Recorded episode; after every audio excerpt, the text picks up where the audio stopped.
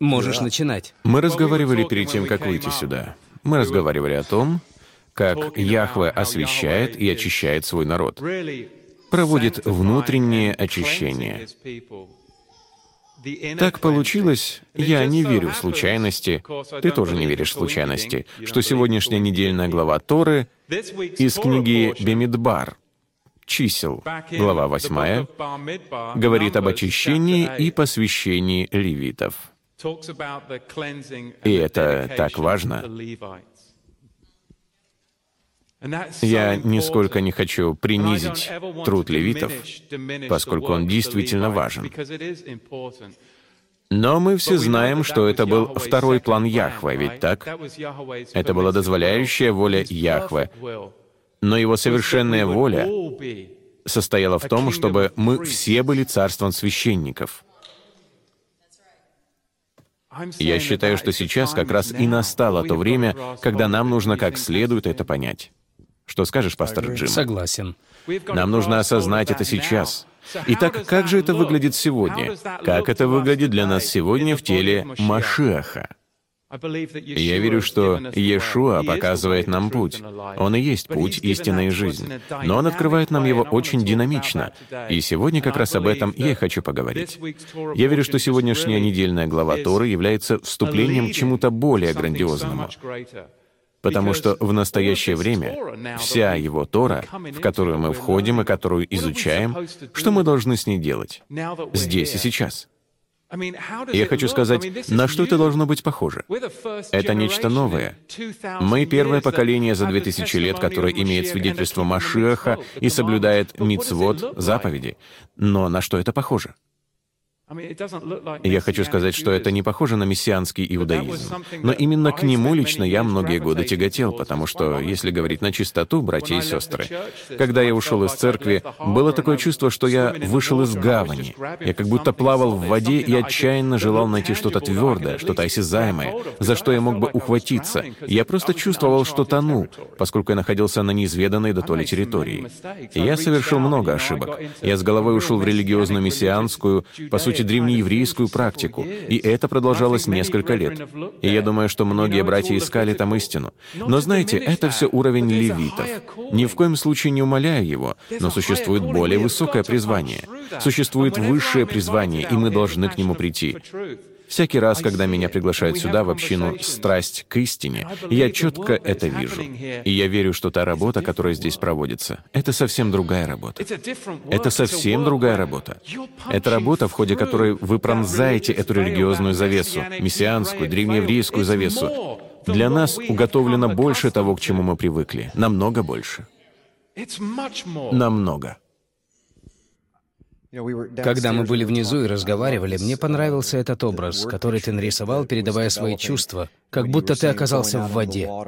Это похоже на то, когда хватаешься за буй. Мы все тяготеем к подобному бую. Собственно говоря, это также работает и в нашей духовной жизни. Потому что, когда вы оказываетесь посреди жуткого хаоса и не знаете, куда идти, на вас наваливается неимоверная усталость. Вы устремляетесь к чему-то, что способно удержать вас на плаву. Это может быть буй или дрейфующее по воде бревно. Это может быть другой человек. Вы способны потопить другого человека, поскольку вы в таком бедственном положении, настолько остро и во многом нуждаетесь, чтобы наполниться, что буквально опустошаете другого человека. Кто из вас вас бывал в подобных ситуациях и встречал таких людей. Они опустошают вас подчистую. Но, понимаете, Отец не призвал нас хвататься за бой. Он призвал нас ходить по воде. Вот что действительно Он призвал нас делать. Итак, почему же мы не ходим по воде, а стараемся уцепиться за бой? Сегодня Он будет говорить об этом. Мы будем говорить об этом, но я хочу занять немного времени и подготовить почву простым вопросом. Почему мы не ходим по воде? Почему так происходит, что наш первый инстинкт — ухватиться за что-то, состоящее из атомов, что-то, что мы можем увидеть, потрогать, ощутить, попробовать, прочувствовать на себе? И я утверждаю, это потому, что мы на шесть тысяч лет удалены от того, кем мы на самом деле были созданы быть, не состоящими из атомов объектами, тяготеющими к физической сфере. Мы были созданы духовными существами, в первую очередь, которые имеют связь с тем, чего не существует на этой планете в настоящий момент. Мы связаны с духовной сферой, что было создано в самом начале в бытии. Свет носился над чем? Над водой. Здесь уже присутствует намек, что мы как дети чего? Дети света должны носиться над хаосом, над тем, что безвидно и пусто. Тоху вабоху. Кажется, так это звучит на иврите. Мы призваны парить над водами, бурными водами. Мы не должны находиться в воде. Мы созданы, чтобы парить над водой. Иешуа ходил по воде. Петр ходил по воде. Единственное, что помешало Петру продолжить идти по воде, это что? Он посмотрел вниз и понял, что он делает то, чего человек не в состоянии делать в физической сфере. Я думаю, сегодня Мэтью будет подробно излагать мысли о том, что у вас есть призвание и предназначение более высокое, чем плавание. Кто из вас в свое время был бойскаутом? Среди ваших значков за заслуги заслуги есть значок за успехи в плавании. Было такое? Когда я получал свой значок за плавание, нужно было проплыть милю. Мне было 10 лет или около того. Да нет проблем. Миля — это не так уже много. Только представьте десятилетнего Джима Стейли, вбегающим в воду, как будто это забег. Я оказываюсь в воде и барахтаюсь изо всех сил, и через 100 метров я уже лихорадочно думаю, как позвонить в службу спасения 911. Где мой сотовый? Плавание — это очень тяжелая нагрузка для тела, напрягается каждая мышца. Оно совершенно вас изматывает. Некоторые из вас чувствуют себя по жизни так, как будто вы непрестанно плывете и уже тонете. Но вы не призваны плавать, вы призваны ходить. Мы призваны быть царями и священниками. Это внутреннее очищение. Это самое, что ни на есть внутреннее очищение. Итак, в этой недельной главе Торы мы рассматриваем посвящение и очищение левитов, но Иешуа призвал нас к другому священству. Он призвал нас к священству по чину Мельхиседека. Вот оно, внутреннее очищение. Это глубочайшая работа. Это помазание, которое принесет вам свободу. Это то, что принесло свободу мне. На протяжении долгих лет я смотрел на все левитское, мессианское, древнееврейское, но Иешуа заключает в себе намного больше, потому что Он протолкнет вас через эту религиозную завесу и даст вам внутреннее, наделяющее властью помазание, которое меняет вашу семью, преображает ваш брак, которое поднимает следующее поколение. Оно не ограничивается уровнем левитов. Мы не принижаем этот уровень. Однако зачем довольствоваться меньшим, если мы все призваны?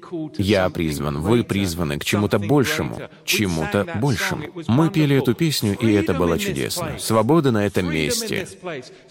Итак, вы оставляете свою догму, вы оставляете свою доктрину, вы покидаете церковь и приходите к Торе, и вы начинаете находить некую свободу.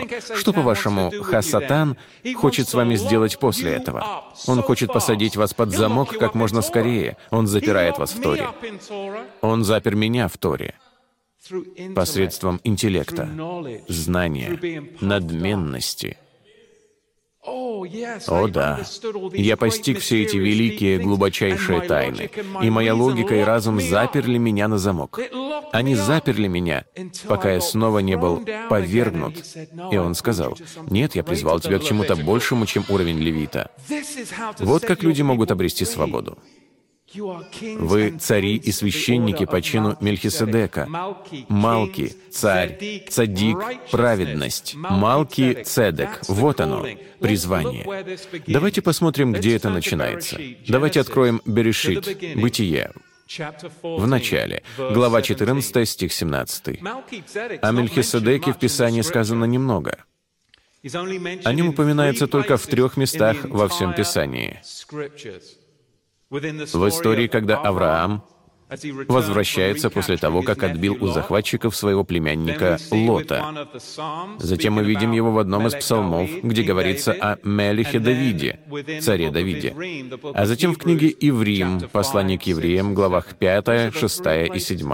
Вот эти три места в Писании. Это тайна. Это таинственное помазание Мелхиседека. Берешит, Бытие 14.17. Когда он возвращался после поражения Кедорла-Амера и царей, бывших с ним, царь Содомский вышел ему навстречу в долину Шаве, что ныне долина царская.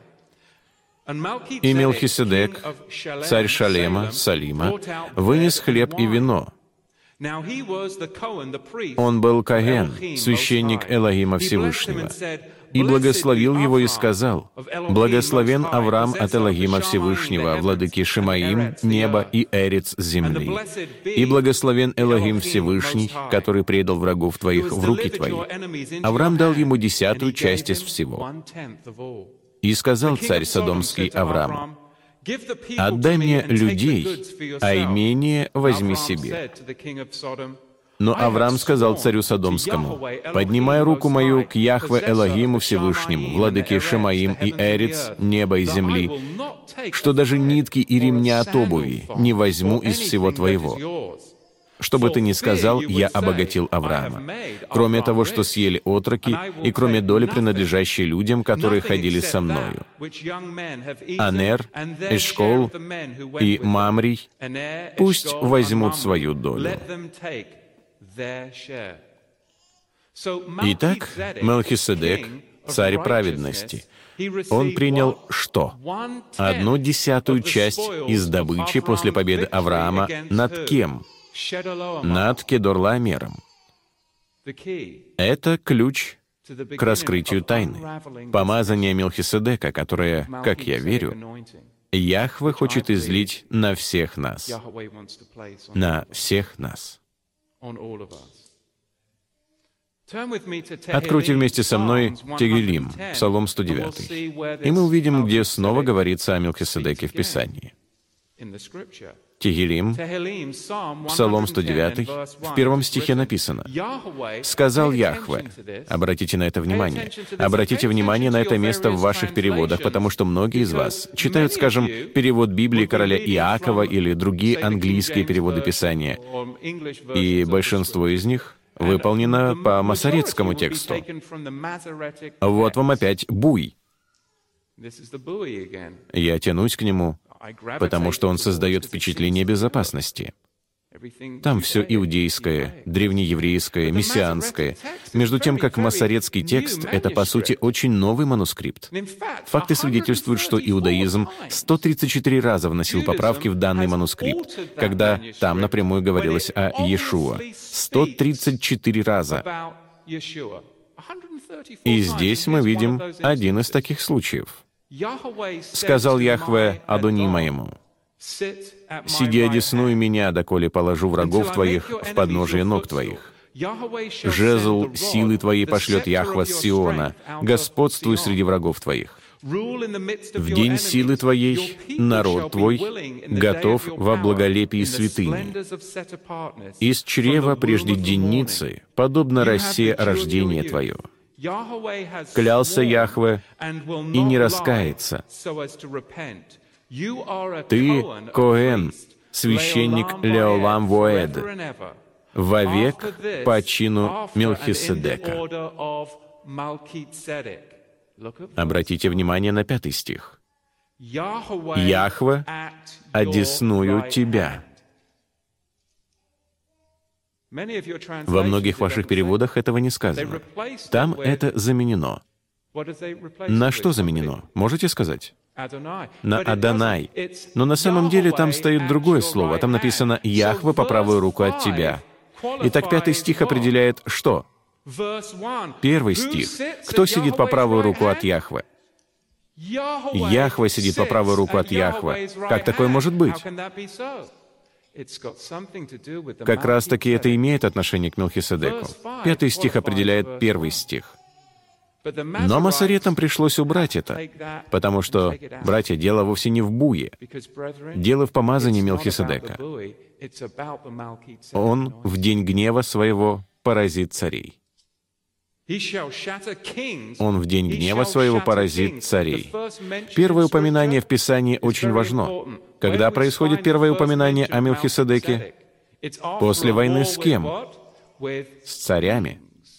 Во втором упоминании, которое мы обнаруживаем, говорится о том, что Мелхиседек поразит царей в день своего гнева, совершит суд над народами, наполнит землю трупами, сокрушит лидеров во многих странах. Из потока на пути будет пить, и потому вознесет главу. Вот она связь. Теперь откроем Иврим. Послание к евреям, глава 5, стих 5. Мы проследуем за этой красной нитью, начиная с Торы. Затем мы видим это в псалмах. А теперь переходим к Брит Хадаша. Евреям, Евреям 5, стих 5. Так и Машиах не сам себе присвоил славу быть Когеном Гагадолем, первосвященником, но тот, кто сказал ему, «Ты сын мой, я ныне родил тебя». Как и в другом месте говорит, «Ты священник вовек по чину Мелхиседека». Интересное место, потому что в греческом языке написано «Ката тон таксин малки цедек». Таксин, греческое слово «таксин» означает «порядок», подразумевая последовательный порядок в правильной последовательности или совокупности чего-то. Это последовательность, последовательный порядок, правильный ряд Мелхиседека. Более конкретный пример этого греческого слова «таксин» мы находим в Евангелии от Луки, глава 1, стих 5, где отец Йоханана Гамадбиля, Иоанна Погружающего, Захария, состоял в таксин, чреде авиа. Здесь говорится о сменах левитов. Но это порядок, это особый порядок. Порядок праведности. Порядок праведности. Потому что в Евангелии от Луки, первой главе, пятом стихе, сказано о Захарии и Елисавете, Элишеве, родителях Йоханана Гамадбиля, что оба они были цадик. Оба они были цадик, но они состояли в последовательном порядке левитов, или таксин. Поэтому, когда автор послания к евреям, потерпите, поскольку я сейчас пытаюсь разрешить весьма деликатную проблему, когда автор послания к евреям цитирует Псалом 109, древнееврейское слово «порядок» звучит как «дебра». «Дебра». И это слово употребляется только четыре раза во всем Танахе и буквально означает «упорядочивать через дебра», которое происходит от ивритского слова «дебар» — «говорение». То есть, получается, «упорядочить через говорение» или снова приводить в порядок последовательность. Это поразительно, потому что из лингвистики мы знаем, что слово «слово» на иврите — это «дебар». С лингвистической точки зрения это настолько здорово, поскольку в иврите все связано. Получается, что порядок устраивается через говорение, через слово. Так и есть. И нам нужно говорить в жизнь друг друга. Это порядок Мелхиседека. В нашем прославлении, в наших собраниях. Нам нужно претендовать на него, провозглашая его, говоря порядок. Потому что если вы прочтете книгу Откровения, главу вторую, вы увидите, что мы все должны находиться в таком порядке царей и священников. Это мощное помазание. Но сам я смотрел на буй, смотрел на иудаизм, смотрел на мессианское движение, и это продолжалось 20 лет. И знаете, братья, Яхва совершает нечто большее — но мы должны находиться в правильной последовательности. Точно. Знаете, что поистине впечатляет в этом словесном порядке, о котором он говорил в отношении Захария, отца Иоанна Погружающего, как мы его называем, Иоанна Крестителя? Он был священником, что делало священником Иоанна Крестителя, что имело огромное значение, поскольку Иешуа не мог вступить в служение, пока его официально не введет в эту позицию священник. Впрочем, это совсем другая история. Но на что я хочу сейчас обратить внимание. Сказано, что Захария состоял в череде или смене Авия. Захария был отцом Иоанна Крестителя. В колене Левия было много черед, всего 24 череды когда священники в течение одной недели за раз служили в храме. И когда проходили 24 недели, они начинали все сначала. Таким образом, каждый из них нес служение в храме два раза в год. Что по-настоящему становится важным для этого послания, это череда, порядок.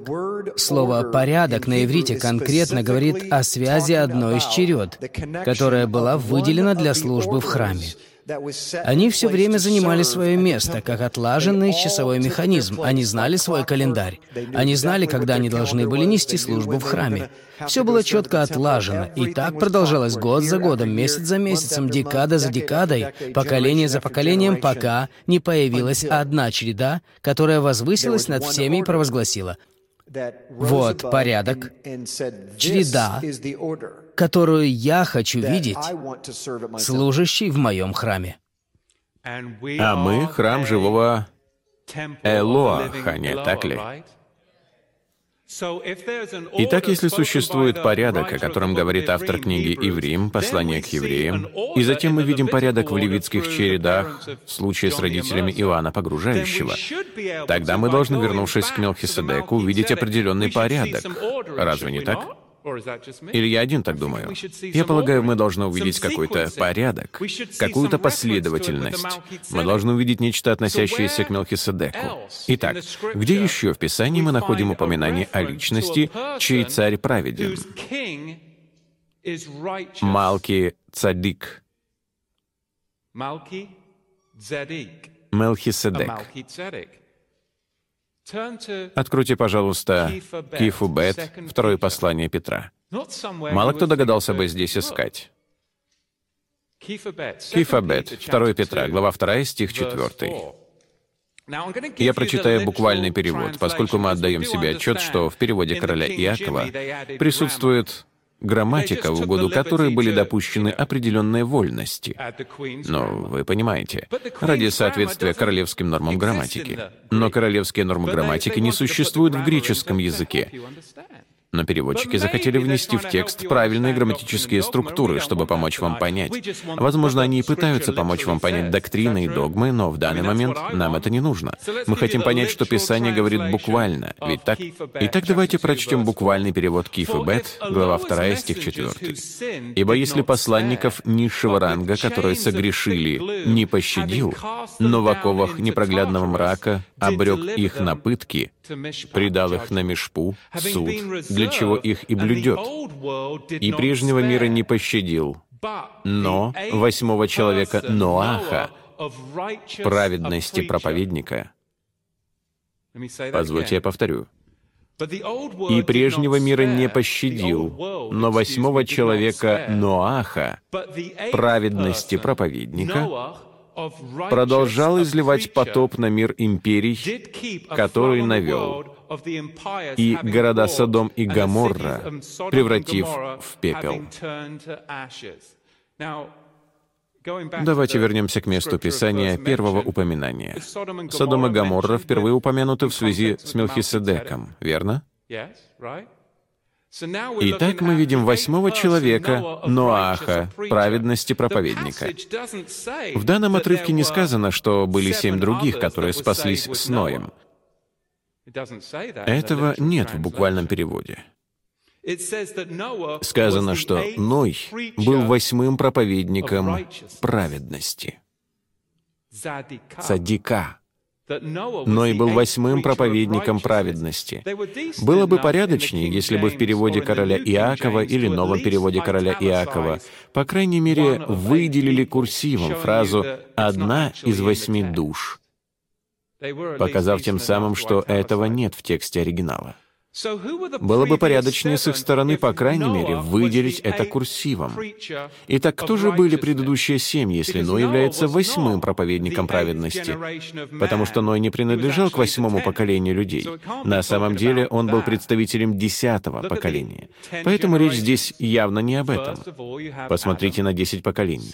Сначала идет Адам, второй — Сив, третий — Енос, четвертый Каинан, пятый — Малелиил, шестой — Иарет, седьмой — Енох, восьмой — Мафусал, девятый — Ламех, десятое поколение — Ной. Итак, мы видим, что речь не об этом. Как же тогда Ной оказался восьмым? Как он оказался восьмым? Быть может, это часть Милхиседека? Быть может, это часть этой тайны? Поскольку Ной не является восьмым поколением человечества, он представляет десятое поколение, но является восьмым в линии, в порядке, в токсин, в дебра, в последовательном говорении порядка проповедников праведности. Адам был первым. Он прожил 930 лет от сотворения до своей смерти. Когда же умер Адам, Сиф стал следующим в преемственной линии. Когда умер Сиф, его место занял Енус. Когда умер Енос, следующим стал Каинан. Когда умер Каинан, Малелиил продолжил линию когда умер Малилиил, Иарет принял эстафету. А когда умер Иарет, его место занял Мафусал, потому что Енох был взят от земли. Поэтому данная линия и прервалась в шестом поколении. А когда умер Мафусал, восьмым проповедником праведности стал кто? Ной. Ной продолжил линию, потому что Ламех уже умер. Он был восьмым в порядке праведности. Не так ли? Ной, проповедник праведности, был восьмым в линии преемственности —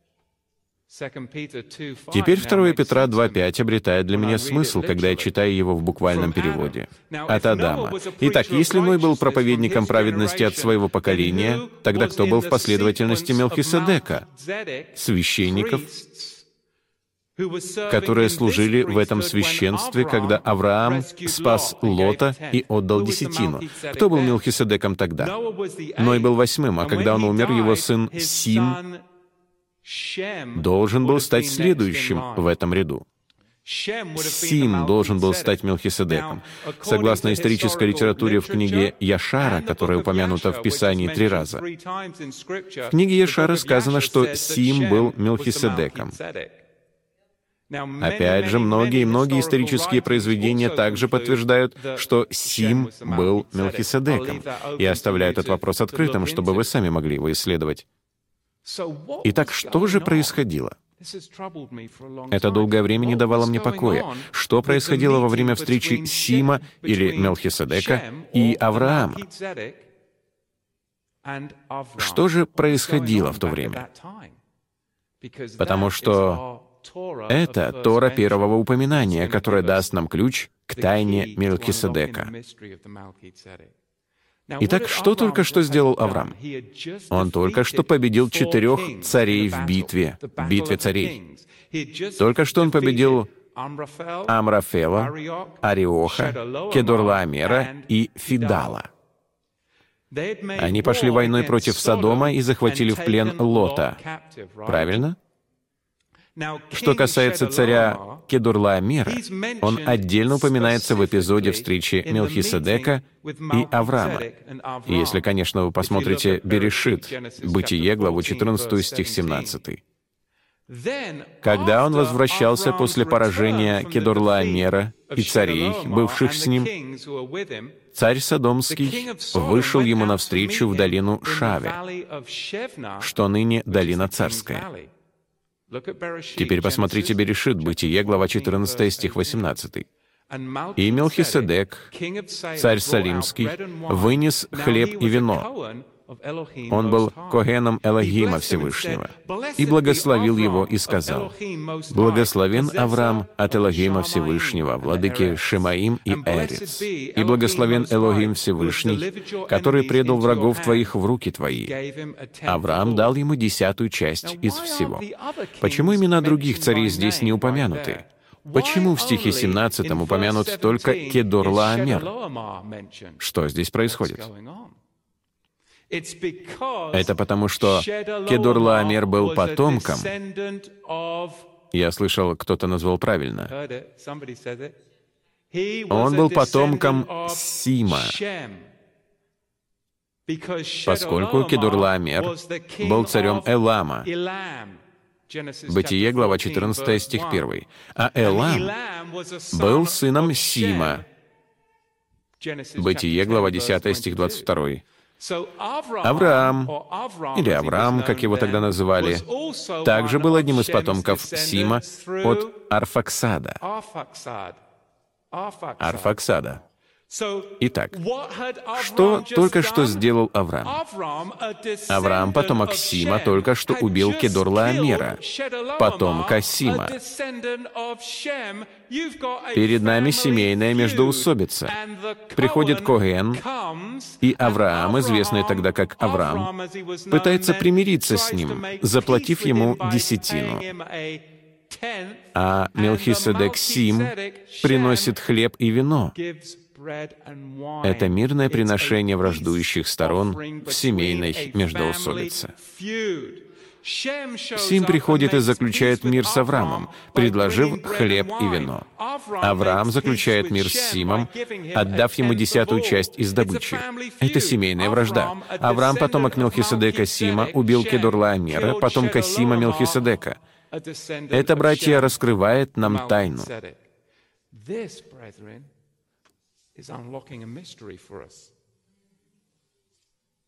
Иешуа, Мелхиседек, придет и привнесет мир в семейную междоусобицу после Великой войны между царствами и народами.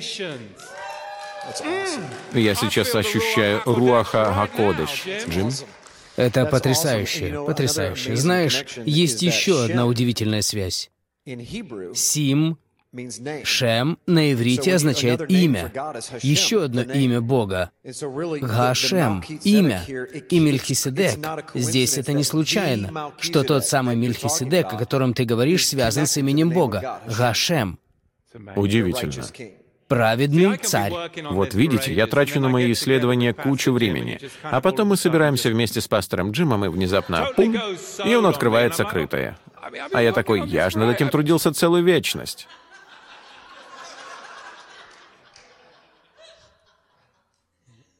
Продолжай. Пошла третья страница. Это удивительно, но теперь давайте установим связь. Давайте обратимся к Тегилим, Псалму второму. Это псалом о Мелхиседеке.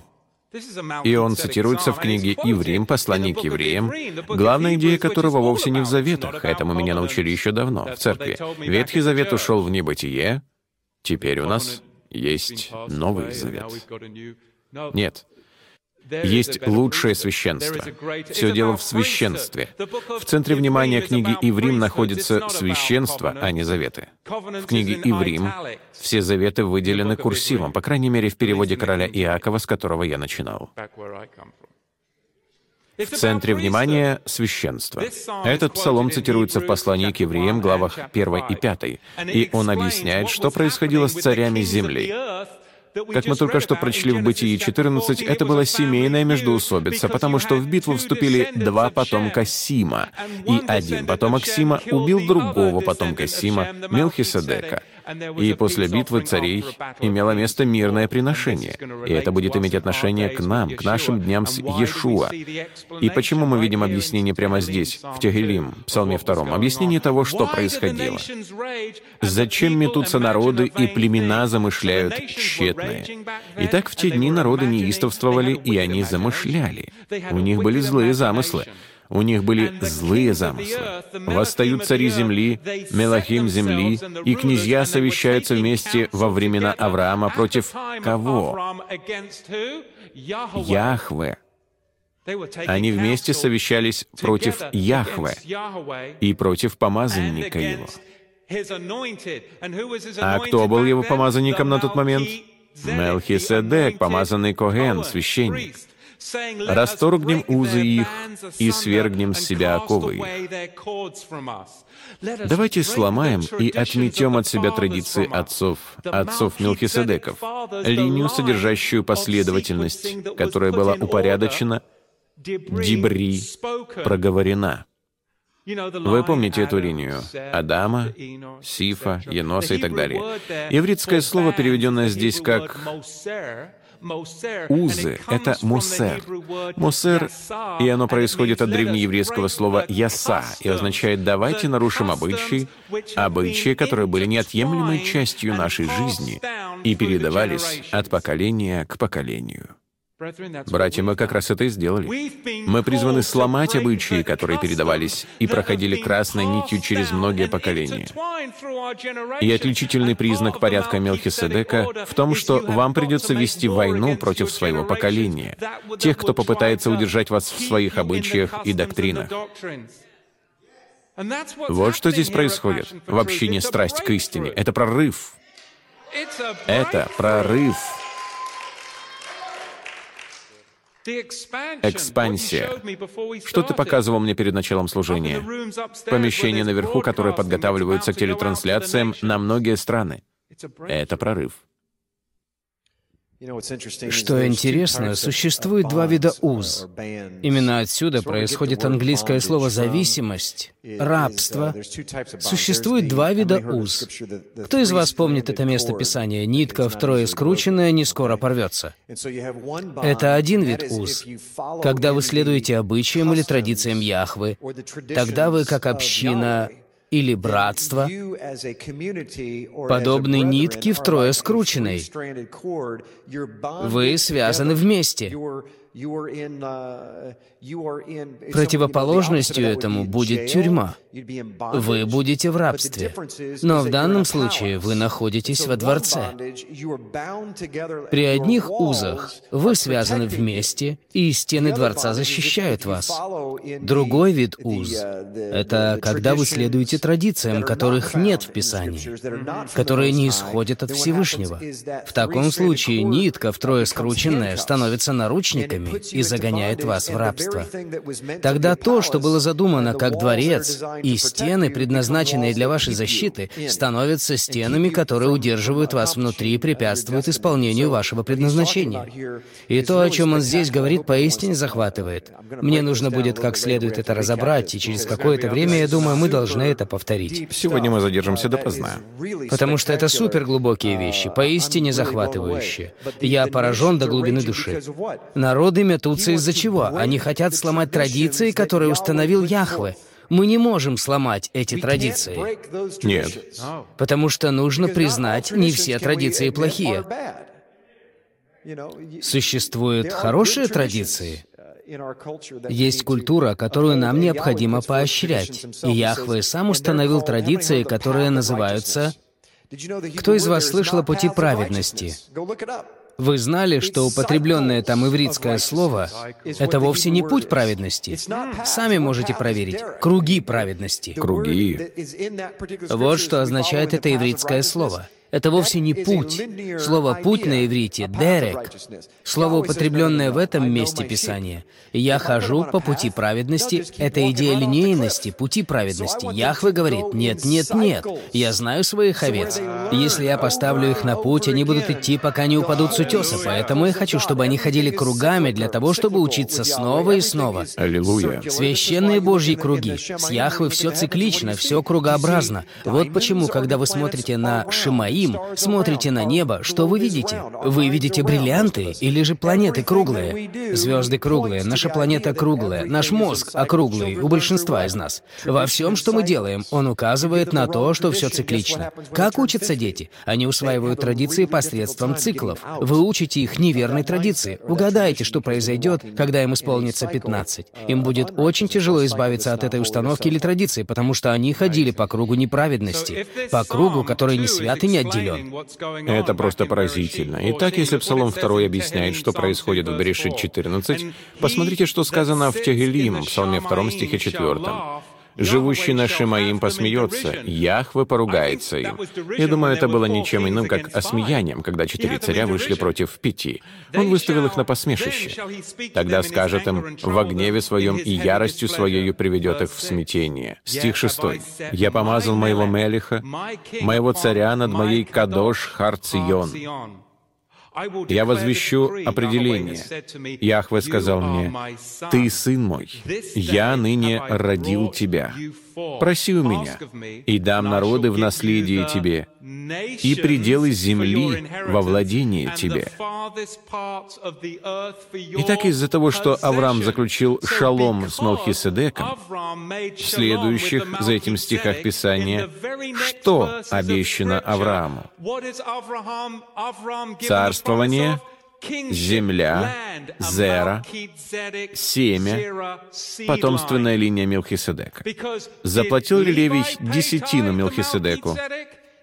Да, заплатил, будучи в чреслах Авраама. Это говорит автор книги Иврим. Это поразительно. Просто восхитительно. Ты поразишь их жезлом железным, сокрушишь их, как сосуд горшечника. Тегелим, Псалом 2, проливает свет на то, что происходит, когда мы встречаем Мелхиседека в Бытии, 14 главе. Это война семени Авраама, война сыновей Ицхака и Ишмаэля, потому что Ицхак принял Мелхиседека в отличие от Ишмаэля. Как раз это происходит и сегодня. Война между потомственными линиями. Сим умер, и следующим преемником по линии должен был стать Эвер. После Эвера должен был быть Ицхак. После Ицхака — Яаков, и так далее. Мы обнаруживаем, что эта линия, вероятнее всего, прошла через Яакова к колену Иегуды, Иуды. Почему? Потому что мы обнаруживаем, что Мелех Шламо, Мелех царь, он уже является царем. Царь Соломон, как говорится в Когелет книге Экклесиаста, называл себя как? Проповедником. Проповедником чего? проповедником праведности. Поэтому если у вас есть царь, который является проповедником праведности, но он не происходит из линии Левия, он из линии Иуды, как и Иешуа, может ли такое быть? Возможно ли такое? Или это мое английское воображение? Мог ли он быть проповедником праведности? Он был проповедником праведности.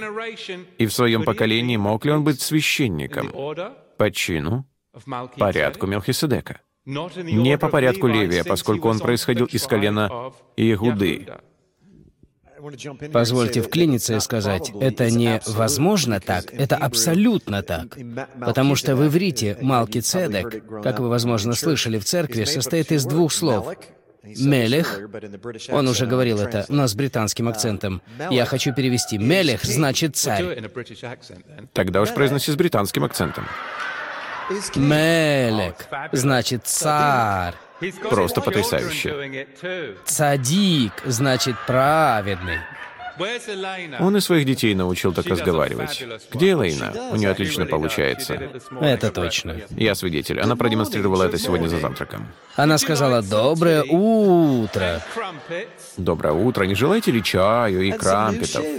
И какие-нибудь новые туфли. Но если серьезно, только молчи. Мелех значит царь. О нет, так нельзя делать. Цедек, то есть цадик, значит праведный. Получается, царь праведности. Ной, как проповедник праведности, был выше, как сказано в Библии, был праведнее всех живущих на земле, что делало его буквально исполняющим роль царя, разве не так? Он тот, с кем сравнивается даже Иешуа, потому что Иешуа спасает нас, если так посмотреть, от мира. Итак, Иешуа — это царь, Ной — это царь. И что действительно поразительно, это, как он уже сказал, что Соломон буквально является царем. Он царь Соломон, который является проповедником праведности. В буквальном иврите он Мелех — царь праведности. Если бы вы не говорили по-английски, в те дни его бы называли О Мелихиседек. О Мелихиседек. О Мелихиседек. В наши дни мы придумали роль, своего рода новую позицию, которая называется Мелхиседек. Но в то время это иврит, это царь праведности. Я хочу, чтобы по мере нашего исследования мы понимали, что мы сами создали Мелхиседека как некую личность. Разве нет? Но в действительности это сфера. Это сфера, это роль, это позиция власти. Порядка. Власти — это позиция власти, когда ты царь праведности. Немного позже мы дадим определение, что это такое. Итак, он и есть Мелхиседек. Итак, автор книги «Иврим. Послание к евреям» говорит нам, как мы входим в эту сферу Мелхиседека, или царя праведности, через Иешуа, который с сильным воплем и со слезами молитвы и моления принес могущему спасти нас от смерти и мы будем услышаны за свое благоговение, благодаря Сыну, научившемуся через свое благоговение и послушание. Мы должны молиться. Мы должны войти в жизнь моления с сильным воплем и слезами и благочестивым послушанием. И вот к чему нас это ведет. И то, что Яхве породил в нас это горячее желание изучать Тору, это только начало. Не нужно устремляться к бую. Устремитесь к полному помазанию, и ваше служение делает это. У вас заложено основание, и теперь вы на нем строите. И вы готовы, готовы закончить эту колоссальную великую работу. Интересно отметить, что в Кумране, в Кумране жили Ессеи. Мы знаем, что в 1947 году бедуины обнаружили там свитки Мертвого моря в пещере. Но что, позвольте поинтересоваться, Ессеи делали в Кумране? Почему они не жили в Иерусалиме? Потому что кто там находился? Коррумпированное, лояльное Ироду священство, возглавляемое первосвященником Каиафой, который не удовлетворял критериям этого звания. Они не хотели иметь с этим ничего общего, потому ушли жить в пустыню. Что интересно, в рукописях Кумрана, которые сейчас доступны для изучения, в манускрипте 11Q13 говорится о приходе Мелхиседека. Это взято из свитков Мертвого моря. Здесь говорится о секте Есеев, что Мелхиседек — царь праведности. В этой секте они верили, что царь праведности был постоянной надеждой и очевидной реальностью, которая должна прийти в жизнь. Как же насчет нас? Я хочу сказать, неужели мы это забыли? Это мои ожидания, непрестанная надежда и реальность того, что я могу постичь эту тайну и применить ее к своей жизни, и она повлияет на мою жизнь и жизнь моей семьи, на жизнь всех нас. Есии верили, что Мелхиседек и Машиах, Мессия, были взаимосвязаны. Они ожидали, что когда Мелхиседек появится, он будет превознесенным божественным существом. Эти ожидания были настолько сильны, что в тех местах, где в современных манускриптах стоит Яхве, в свитках Мертвого моря стоит Мелхиседек. Приведу пример. Ешаяу, Исайя 61, стих 2. В наших Библиях сказано «проповедовать». Кстати, Иешуа цитировал это место, когда говорил в синагоге. Однако в свитках Мертвого моря это звучит по-другому. В наших Библиях сказано «проповедовать лето Яхве благоприятное и день мщения Элогима нашего, утешить всех сетующих». Но в свитках Мертвого моря сказано «проповедовать лето Мелхиседека благоприятное и день мщения Элогима нашего утешить всех сетующих. А разве не эти слова пророка Ешаягу Исаии цитировал Мелкиседек Иешуа? Он цитировал его, будучи в синагоге. Заметьте интересную вещь. В период царствования Мелеха Давида, царя Давида, Садок и его сыновья вдруг стали при нем священниками. Они внезапно сделались священниками. Вторая книга царств — Садакиты. Цадакиты.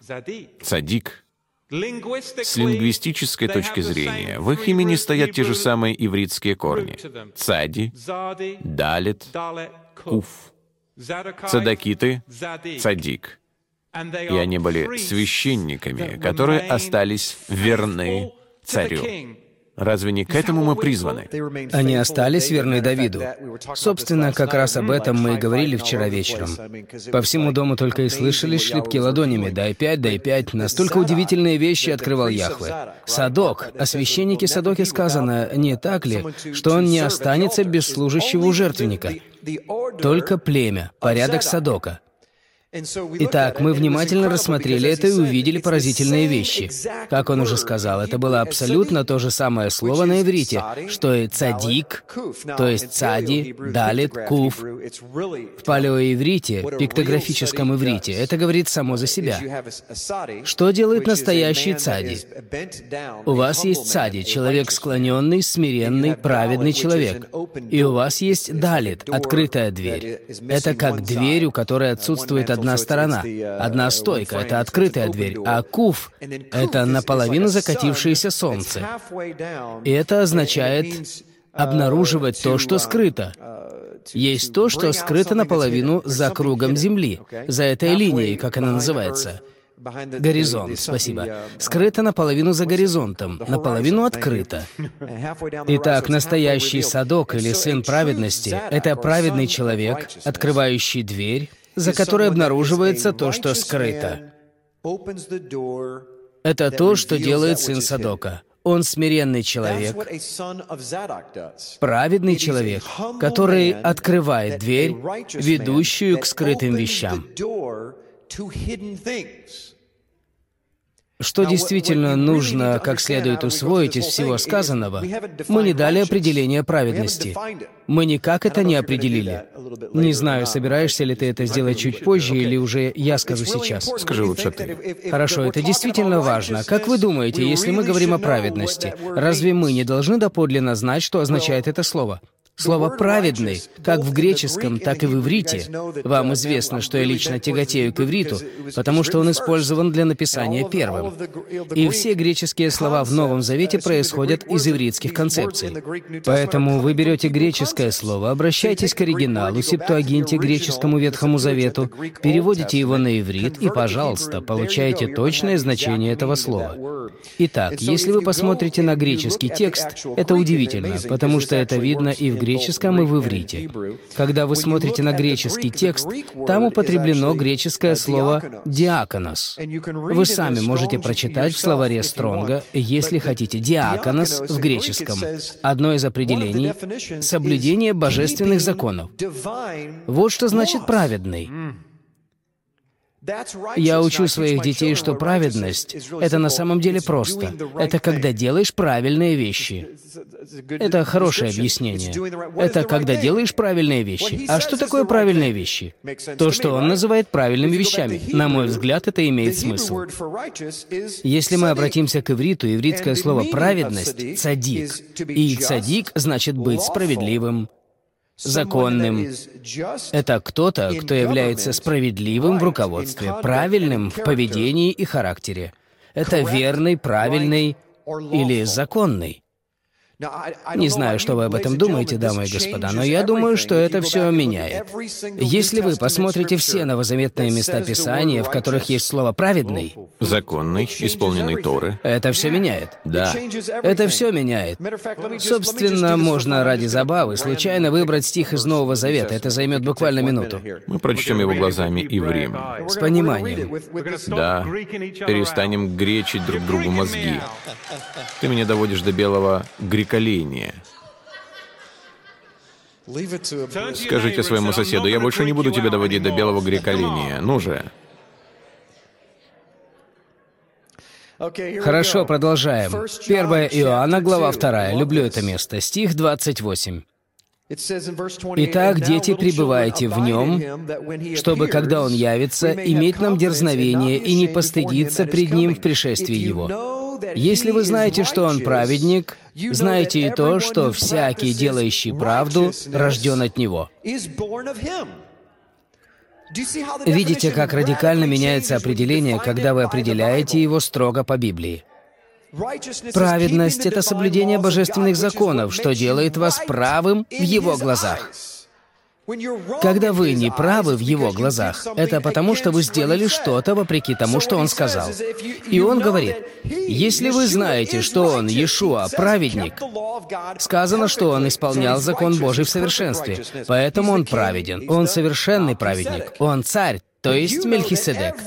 И знайте и то, что всякий, практикующий исполнение правильных вещей, соблюдение божественных законов, рожден от Него. Вот почему в Матфея главе 7, когда фарисеи предстают пред Богом такие воодушевленные, прямо вижу, как они победно бьют друг друга по ладоням. Вот оно, сейчас мы это сделаем. И Яхве обращает на них взгляд, на самом деле Иешуа, он судья, смотрит им прямо в глаза и говорит, «Отойдите от меня, ибо я никогда не знал вас, делающие без беззаконие, неправедные. Неправедные. Вы не делали то, что сказал делать Отец, поэтому вы не сыны праведности. Только сыны праведного царя будут служить у жертвенника. Вот почему Мелхиседек такая огромная и важная фигура. Истинная правда. Но я смотрел не на тот жертвенник. Так и было. Но автор книги Иврим говорит, мы имеем жертвенник вне врат, от которого они не имеют права питаться. Это не жертва шлемим, которая приносится на этом жертвеннике и от которой священники могут есть. Если вы хотите этого, обратитесь к порядку Левия. Я не принижаю его, но вы хотите этого, или же вы хотите выйти за врата. Тогда вы не будете есть от того жертвенника, потому что на том жертвеннике другая жертва большее деяние, дело искупления на том жертвеннике Малхиседек Иешуа. Здесь мне нужно вклиниться, потому что ты сказал потрясающую вещь. Вам нужно знать, о чем он говорит в отношении буквального настоящего жертвенника. Это не образное выражение, когда он сказал, что есть жертвенник вне стен Иерусалима. Там буквально стоял жертвенник вне врат Иерусалима, где они приносили одну единственную жертву. Это жертва рыжей телицы. Это было чистое место. Библия называет это чистым местом. Был выстроен мост, используемый только тогда, когда он был им нужен для принесения жертвы рыжей телицы, с которой как раз начинается недельная глава Торы на этой неделе. Через секунду я встану. Потому что священники вступали в свою должность и посвящались только когда? Когда приносилась жертва рыжей телицы? Когда приносилась жертва рыжей телицы и кропили ее пеплом, угадайте, что происходило? Они очищали весь храм и позволяли священникам приступать к своим обязанностям. Вы могли называться священником с рождения, но пока они закалывали рыжую телицу, если вы не знаете, о чем я говорю, прослушайте учение «Жертва рыжей телицы», и вы будете поражены, когда перед вами раскроется весь контекст. Пока рыжая телица не была принесена в жертву, было неважно, имели ли вы призвание священника, состояли ли вы в потомственной линии Левия или Аарона. Пока этого не происходило за пределами Леонской горы, мы не могли начать свое служение. Потому что вы были сквернены до тех пор, пока не очищались посредством этой жертвы. Вы были осквернены. Итак, что происходило? Угадайте, кто должен был совершать все действия у жертвенника, находящегося вне врат? Один единственный человек — Коген Гагадоль. Именно первосвященник совершает действие и трудится над принесением этой жертвы, которая позволяет всему храму приступить к служению. И кто же этот первосвященник? Мелхиседек. Именно Мелхиседек, царь праведности, был принесен в жертву в том же самом месте, где закалывали рыжую телицу, очистив всех израильтян, призванных с рождения, с горы Синай быть священниками. Но они не могли войти в свое призвание, пока не была принесена жертва. Когда была совершена жертва на Илионской горе, на том же месте, чистом месте жертвы рыжей телицы, она учредила новый порядок храмового служения, при котором каждый из вас, призванный Всевышним Богом быть царем и священником, но бывший не в состоянии исполнять свою роль до тех пор, пока вы не приняли тот факт, что не Кохен Хагадоль, первосвященник по чину Левия, но Кохен Хагадоль, Мельхиседек, человек, праведный царь, становится ему заменой, и его родословное тянется от Адама к Ною и к самому Иешуа. Когда вы принимаете эту кровь, эта настоящая жертва рыжей телицы позволяет вам очиститься и ходить в призвании, которому призвал вас Яхве. Ух, вот это сила! Как сильно! Но нам нужно отойти от растления. Как раз так и поступила кумранская община. Они удалились от развращения Каиафы, они удалились от доктрин и догм Иродиан и растлевающей религиозной системы. В действительности секта Есеев во времена Иешуа, они верили, что Мелхиседек, помазанник, был связан с Машехом, Мессией. Согласно их ожиданиям, он должен был прийти и принести божественную связь. А затем он должен будет умереть в силу того, что написано в Даниила 9.27. Очень многие и многие современные исследователи, изучавшие кумранские свитки Мертвого моря, приходят к выводу, что записанные в кумранской общине мессианские тексты о Мелхиседеке даже предполагают, что этот лидер, учитель праведности или цадик, будет гоним и, возможно, распят и воскрешен. Это поразительно. Это поразительно. Исследователи, которые занимались расшифровкой медных свитков или другие исследователи, глубоко изучавшие эти тексты, Понимаете, израильский департамент древностей долгое время не позволял изучать свитки Мертвого моря, потому что они не были уверены в том, что может всплыть в результате исследований, потому что это могло затронуть некоторые догмы и доктрины. И многие ученые, которые читали свитки Мертвого моря и пришли к выводу, что Есеи ожидали, что Мелхиседек будет гоним, что он будет божественен и, возможно, будет распят и после воскреснет, им больше не дозволяется учить в университетах, их попросили оттуда. Есеи ожидали, что все это произойдет при их жизни. При их жизни совершенно верно. В силу Даниила 9.26, где сказано, через 483 года с момента выхода указа Машиах, помазанник Мельхиседек, будет предан смерти. Если вы отсчитаете 483 года с момента выхода указа, именно этого они и ожидали, то как раз и получится время смерти Мессии. Но вы должны быть священником, когеном, не так ли? До того, как вы принесете жертву, правильно? Вы должны быть когеном, священником до того, как принесете жертву. Первосвященник стоит во время совершения обряда над жертвой. Только когда жертва будет полностью поглощена, он может сесть. Он стоит. Ему приходится ждать, пока он не констатирует «совершилось».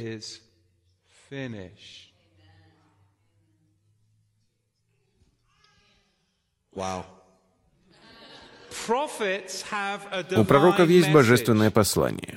У священников есть жертвенник и жертвы. А у царств должен быть царь.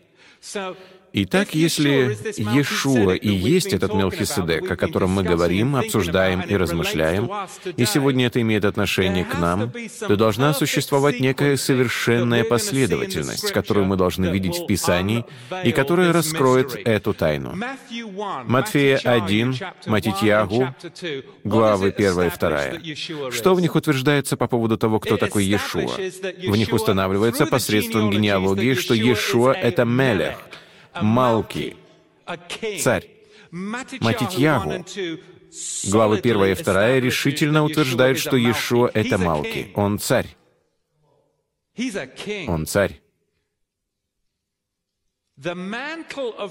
Мантия священства всегда передавалась через очищение. Мы видим это в нашей недельной главе Торы, посвящение и очищение левитов. То же самое остается в силе и для Милхиседека. Абсолютно никакой разницы. Она передавалась через микву, ритуальное погружение. Мантия священства должна передаваться через ритуальное погружение. Вы видите, как левиты бреются с головы до ног и совершают ритуальное погружение. То же самое остается в силе и для Милхиседека. Это должно передаваться через микву. Если Иешуа уже Малки, он уже царь. Это достоверно, согласно Матфея 1 и 2. Представленная нам генеалогия призвана установить, что ваш Иешуа является Малки. Но теперь мы хотим увидеть, где происходит эта передача священства, потому что в книге Иврим сказано, что имела место передача священства. Давайте посмотрим. Мантия священства передается через Микву. Река Иордан, братья. Иорден — географическая точка изменения — Помните, что начальство, бесы изучают вашу генеалогию, исследуют предыдущее поколение и оперируют строго на определенных географических территориях. Это должно было стать поворотным моментом. Иешуа должен был войти в целую сферу, где ему предстояла битва с этими существами, и он должен был вступить в войну. Но сначала должна была произойти передача.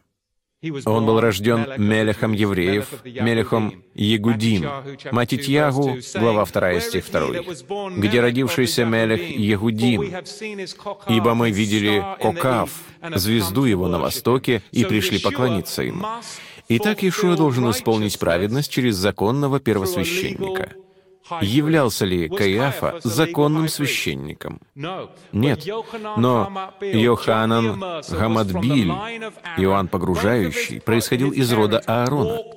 Оба его родителя ходили в праведности. Он состоял в линии рода Таксим, если уж грекоморочить вам голову, или Девар на иврите, последовательности, произнесенном слове линии Авиа.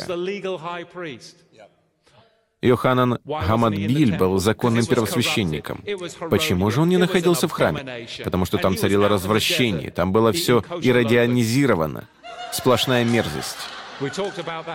Поэтому он жил в пустыне и ел кошерную саранчу. Мы об этом говорили вчера вечером, но не будем углубляться в эту тему. Продолжим. Матитьяху, глава 3, стих 13. Он всегда немного нервничает, когда я надеваю свои красные диско-туфли.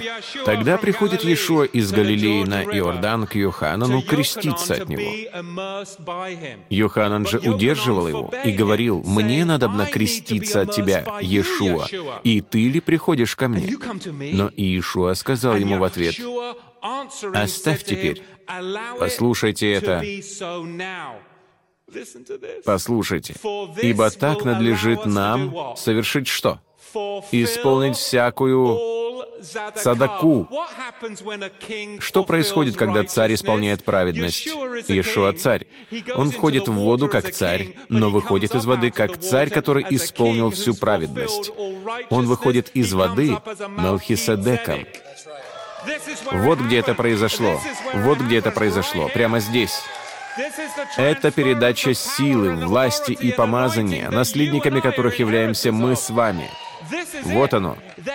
Им нужно было исполнить всю праведность, и оно должно было передаться через праведное священство Ааронова порядка законным божественным Когеном Гагадолем от Яхве, Йохананом Погружающим.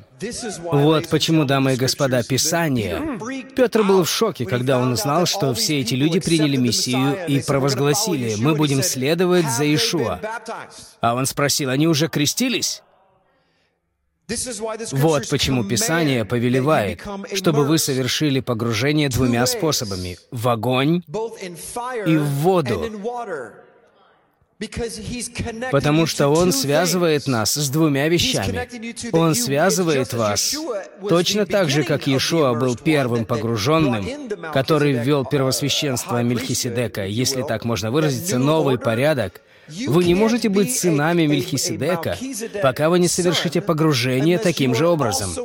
Вы не могли следовать за раввином в первом веке, пока вы не совершали микву. Вы не могли этого сделать. Имеет место передача, как он сказал. Но я хочу также обратить внимание, что есть два вида передачи. Посредством воды, то есть передача Мельхиседека, порядка родословной. Но в каком порядке вы будете состоять? Какого порядка вы будете придерживаться? То есть, каким инструкциям вы следуете? Когда вы следуете за раввином, вы совершаете микву в их бремя. Так это называлось в первом веке. Вы совершали микву в их бремя. То есть в то, как они толковали Тору, в их экзегезу, так это теперь называется. Как они толковали Писание? Огонь. Погружение Руахом Гакадеш в огонь отсылает вас назад к единственному месту в истории Библии, где Божий народ был погружен в огонь. И это произошло ровно за 1200 лет до дня, описанного во второй главе Деяний, когда они были погружены в огонь на горе Синай, когда огонь Божий сошел и почил на людях у горы Синай, сказав, «Я выжигаю из вас все ваши египетские традиции и учения творения человеческие. И я собираюсь очистить вас, как золото.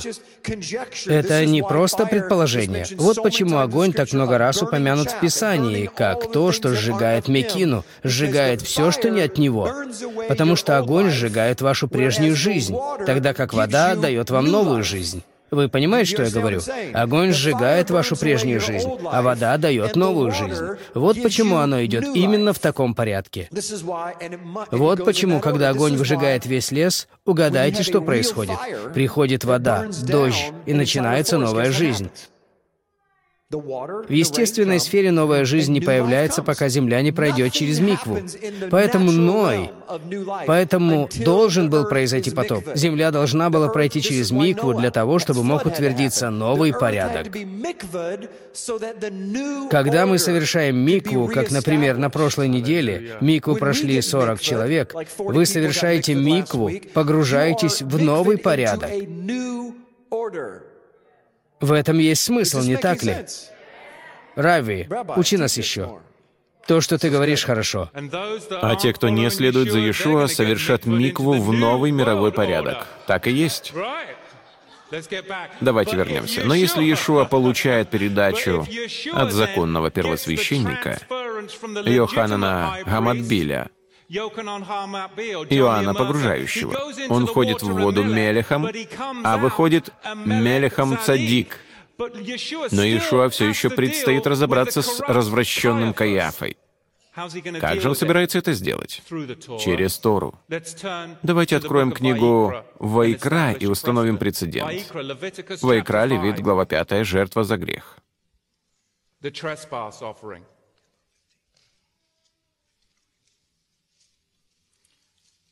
Если кто согрешит тем, что слышал голос проклятия и был свидетелем, или видел, или знал, но не объявил, то он понесет на себе грех. Что это значит? Если кто-то поклянется этой клятвой, если кто-то поклянется этой клятвой, и вы услышите его, вы являетесь свидетелем чего-то, вы знаете о чем-то и знаете истину, но не открываете ее, то вы согрешили и понесете на себе грех. Вот что это означает. Теперь посмотрите книгу Ваикра, Левит 10, стих 6.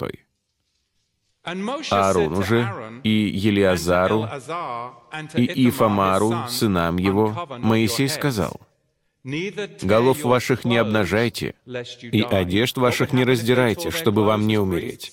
Что бы произошло, если бы они разодрали свои одежды, будучи священниками? Они бы умерли. Вы разрываете свои священнические одежды, вы отменяете свою позицию, вы признаны непригодными, и вам надлежит умереть. Теперь посмотрите, что сделал Яхве. Он особым образом все усмотрел, потому что не хотел никаких несчастных случаев. Исход, Шмот 28, стих 32. Среди ее должно быть отверстие для головы, говорится об одеянии священника. У отверстия ее вокруг должна быть обшивка тканая, подобно как у отверстия брони, чтобы не дралось. В священническом одеянии, по милости Яхва, его Рахамим, он усмотрел особым образом, чтобы они случайно не разодрали свои одежды, отменив тем самым свое священничество и подведя себя под убиение. Он предусмотрел двойную обшивку, подобно броне, на одеяние священника, чтобы она случайно не разорвалась. Теперь давайте посмотрим, как Иешуа устанавливает свое священство в естественной сфере. Он только что установил свое священство в сверхъестественной сфере, теперь он собирается установить его в естественной сфере. Матитья Евангелиягу Матвея 26, стих 57. А взявшие Иешуа, отвели его к Каиафе, Когену Гагадолю, куда собрались Сафрим и Закиним, Кифа же следовал за ним издали, до двора Когена Гагадоля, и, войдя внутрь, сел с Авадим, чтобы видеть конец.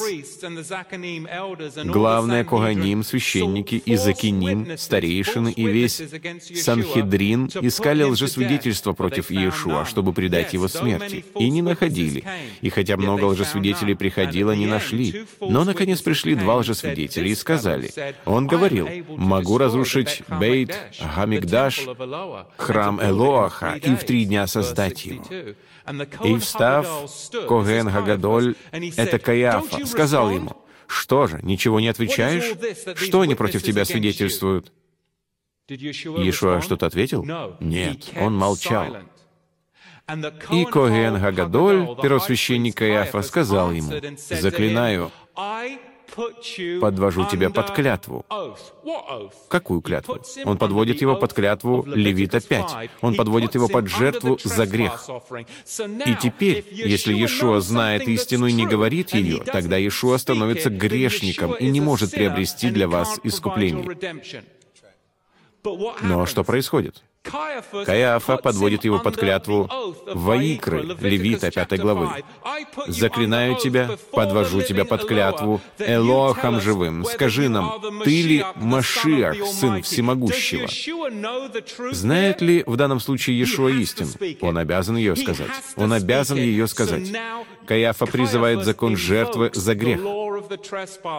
Иешуа должен ответить ему, иначе он станет грехом, совершит грех, станет грешником. Он будет осквернен и признан непригодным для того, чтобы представлять нас. Итак, Иешуа говорит ему в стихе 64, «Ты сказал, но этого недостаточно». Иешуа сам должен это сказать. Нельзя, чтобы Каяфа озвучил это. «Ты сказал, даже сказываю вам, я скажу». Не Каяфа, но я буду говорить согласно Торе, потому что ты призвал этот закон. Да, я знаю истину. И он говорит, «Отныне узрите Бен Адама, Сына Человеческого, сидящего одесную Яхве». Псалом 109. Он Мелхиседек, Яхва по правую руку от Яхве, и грядущего на облаках Шимаим. Тогда Коген Гагадоль разодрал одежды свои и сказал, «Он богохульствует». Ой, он дисквалифицирован. В естественной сфере он больше не является первосвященником. Перед свидетелями ему надлежит умереть. Он только что разодрал свои священнические одежды. Он дисквалифицировал себя и снова подтвердил, что Иешуа — законный Коген Гагадоль. Скажите аминь на это. Это поразительно. Это здорово. И угадайте, братья, какая следующая жертва должна была быть положена на жертвенник? Не было священника, чтобы совершить обряд жертвоприношения. Следующей жертвой, которая была положена на жертвенник, был Иешуа, который сам и исполнил обряд, принеся в жертву себя, потому что Каиафа отстранен, снят со своей должности и не мог принести жертву Иешуа. Аллилуйя! Аллилуйя! Это потрясающе. Аминь. Жертва, о которой он говорит для тех из вас, кто еще этого не знает, пасхальная жертва. Да. Коген Гагадоль, первосвященник, был единственным, кто мог ее принести. Он дисквалифицирует себя, и таким образом Иешуа — единственный истинный законный первосвященник и пасхальный агнец. Мне нужно выпить чаю. И автор книги «Иврим» знал это. Посмотрите, что он говорит в послании к Иврим, Евреям 7, стих 20. «И как он, Иешуа, Мелхиседек, сделался священником не без клятвы, он стал священником не без клятвы. Он стал священником в результате клятвы, которую инициировал Каиафа. Он не без клятвы сделался священником. Ибо те были священниками без клятвы, а Си стал Когеном в результате клятвы. Клятва жертвы за грех — окончательное испытание на пригодность к священству.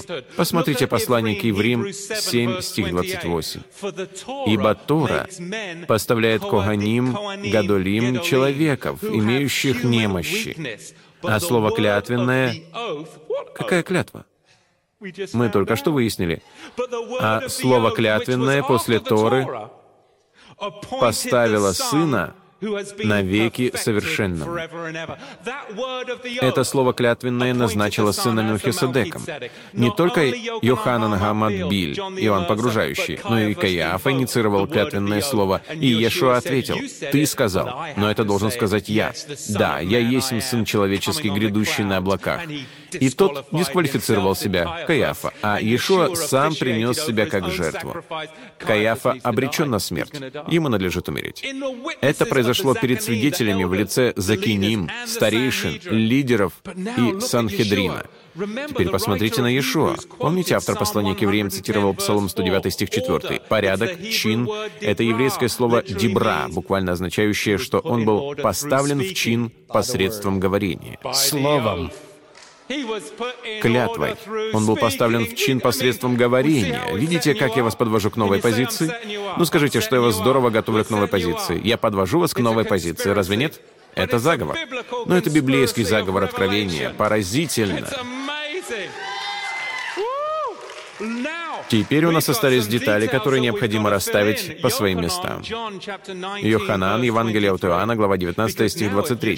Теперь, если Иешуа является Когеном Гагадолем, он первосвященник. Посмотрите, что происходит. Воины же, Йоханан, Иоанна 19, 23, он сейчас скажет отличную мысль.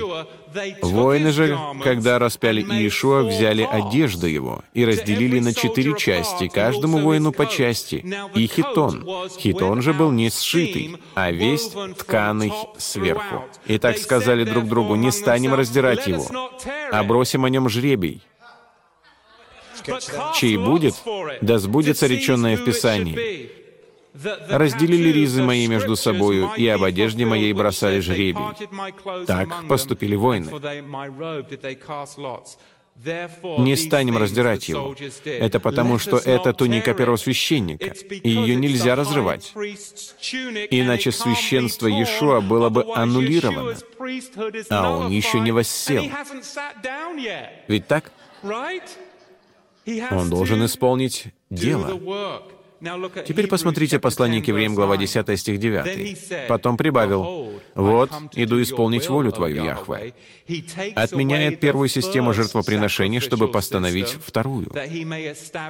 По сей-то воле мы теперь кадош единократным принесением тела Иешуа Гамашиаха.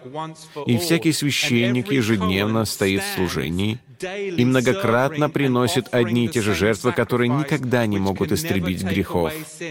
Он же, принеся одну жертву за грехи, Леолам Воэт навсегда воссел одесною Бога, ожидая затем, доколе враги его будут положены в подножие ног его. Он цитирует один единственный текст о Мелхиседеке во всем Ветхом Завете, кроме Бытия 14. Первосвященник может сесть только после того, как жертва будет полностью поглощена. Как первосвященник, он должен стоять до тех пор, пока жертвоприношение не будет завершено. Иешуа не воссел до тех пор, пока не совершилось. Луки 7, стих 28. «Ибо говорю вам, братья, из рожденных женами нет ни одного Неви, пророка больше Йоханана Гамадбиля. Вы понимаете, Иоанн Погружающий больше пророк, нежели Авраам, больше пророк, нежели Моше Ребейну. Моше — наш учитель? Он был наибольшим пророком, больше, нежели Даниэль, Ешаягу, Ирмиягу, больше их всех. Йоханан Гамадбиль — величайший пророк, и тем не менее Иешуа говорит следующее. «Но меньше в царстве Яхве, больше его». Почему? Вот что по-настоящему глубоко нас затрагивает. Меньший в царстве Мелхиседека, в сфере Мелхиседека, меньший в царстве Мелхиседека больше величайшего пророка в чине Левия. Вам нужно сменить сферы. Мы должны прорваться через эту религиозную мессианскую завесу и сменить сферы. Потому что даже если вы пытаетесь себя перебороть, братья, а мы все испытываем ломку, даже если вы пытаетесь себя перебороть, войдите в сферу Мелхиседека, поскольку даже малейший в этой сфере больше величайшего пророка в чине Левия. Потому что тогда вы возьмете на себя иго, как сказал пастор Джим, жертвы рыжей телицы на жертвеннике, от которого они не имеют права есть вне врат. Это хождение в пророческой и апостольской власти. Служение Мелхиседека больше любого другого служения. Почему же мы не движемся в дарованной Яхве власти Мелхиседека в наших собраниях? Я имею в виду, что служение, ваше служение, служение, которому призвал вас Яхве, это служение воскресения. А воскресение приходит от Элогима. Воскресение — это постоянное правило служения, которое не прекращается. И как раз к этому Яхве вас всех призывает. Поэтому позвольте сейчас сказать, братья, если вы хотите более глубокого посвящения и хотите выйти вперед, я уверен, вы не часто такое делаете, но сейчас я чувствую водительство. Если вы хотите взять на себя обязательство ходить в священстве Мелхиседека под началом Иешуа, или же вы хотите посвятить себя Иешуа прямо сейчас, поднимите, пожалуйста, руку, так, чтобы старейшины могли увидеть. Поднимите руку вверх, потому что нужно, чтобы к вам подошли и послужили, помолились за вас и помогли вам помогли вам в помазании. Старейшины, пожалуйста, посмотрите, кто поднял руку. Посмотрите, кто поднял руку. Старейшины, дьякона, эти люди хотят еще больше посвятить себя. Пастор Джим, могу я попросить тебя продолжить? Если вы подняли руку, тем самым говоря, что хотите это сделать, когда закончится служение, пожалуйста, подойдите сюда, чтобы с вами пообщались наши молитвенные лидеры и старейшины. Надеюсь, что место Писания, которое я хочу под конец процитировать, действительно будет значить для вас намного больше. Он говорил, что когда священник приносил жертву, он что должен был сделать? Стоять. До каких пор, Мэтью? Пока все не завершалось. Пока все не завершалось. Помните, что сказано в Писании? Даже если все рухнет. Стойте. Стойте. Это не просто хорошее ободряющее послание. Это не что-то метафорическое или фигуральное.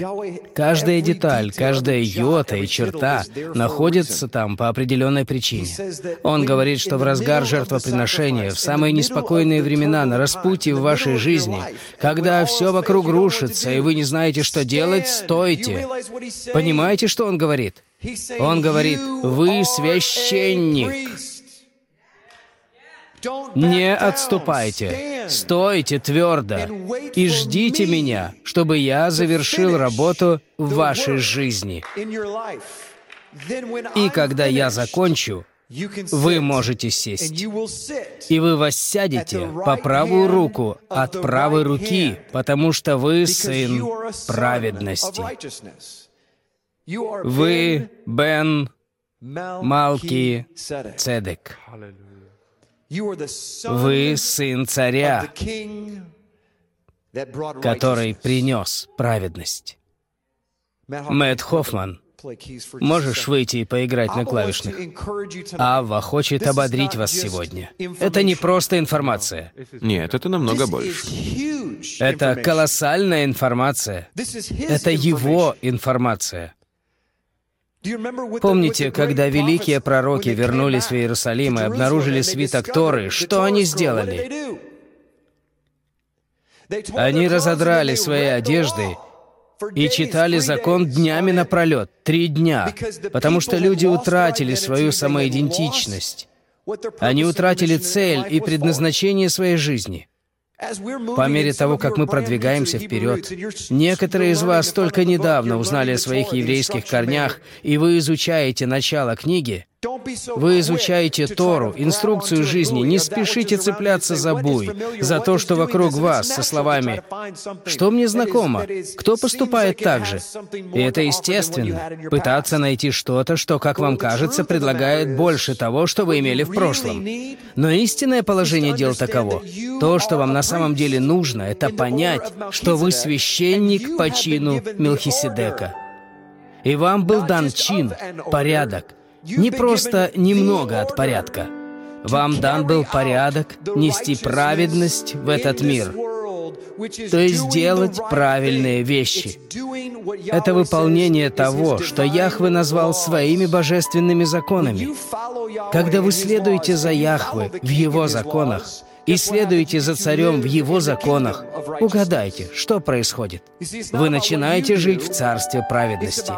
Понимаете, главное не в том, что вы делаете, а в том, что Он сделал. Что ж, мы слышали это всю свою жизнь. Главное, что Он сделал. Но это истинно так. Главное, что Он сделал. Он установил новый порядок. И Он требует от вас следовать за Ним в этом порядке. Когда вы следуете порядку Сына Бога Живого, Сына Царя Праведности, вам дается скипетр праведности. Вы понимаете, что такое скипетр? Скипетр — это жезл, за которым стоит сила. Это жезл силы. Вот что это такое, который позволяет вам творить Его волю на земле через вас. Я просто пастух, лидер, тот, кто трудится на пастбище, пасет. Отсюда и произошло слово «пастор», пастух, пасущий стадо. Он не желает творить свою волю через пастора. Он желает учить народ через пасторов, чтобы вы могли исполнять дело, к которому вы призваны. Почему мы все сроднились с идеей, что именно мы и должны выполнять эту работу?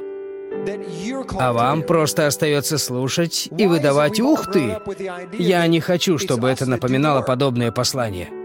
Я хочу, чтобы вы, которые смотрят нас дома, осознали, что у вас есть прорыв, столь вам желанный, уже есть. Вы просто не осознали, что вы — Сын Бога Живого. Вы состоите в праведном чине Мелхиседека. Живите как царь. Живите под праведностью божественных законов Яхвы. Не существует другого определения праведности. Вы можете говорить «Я праведен, потому что Он праведен», и будете правы. Это вводит вас в царство. Но где вы хотите жить в царстве? Хотите жить, питаясь крошками со стола? Или же вы хотите сидеть по правую руку на брачной вечере Агнца? Встаньте, пожалуйста.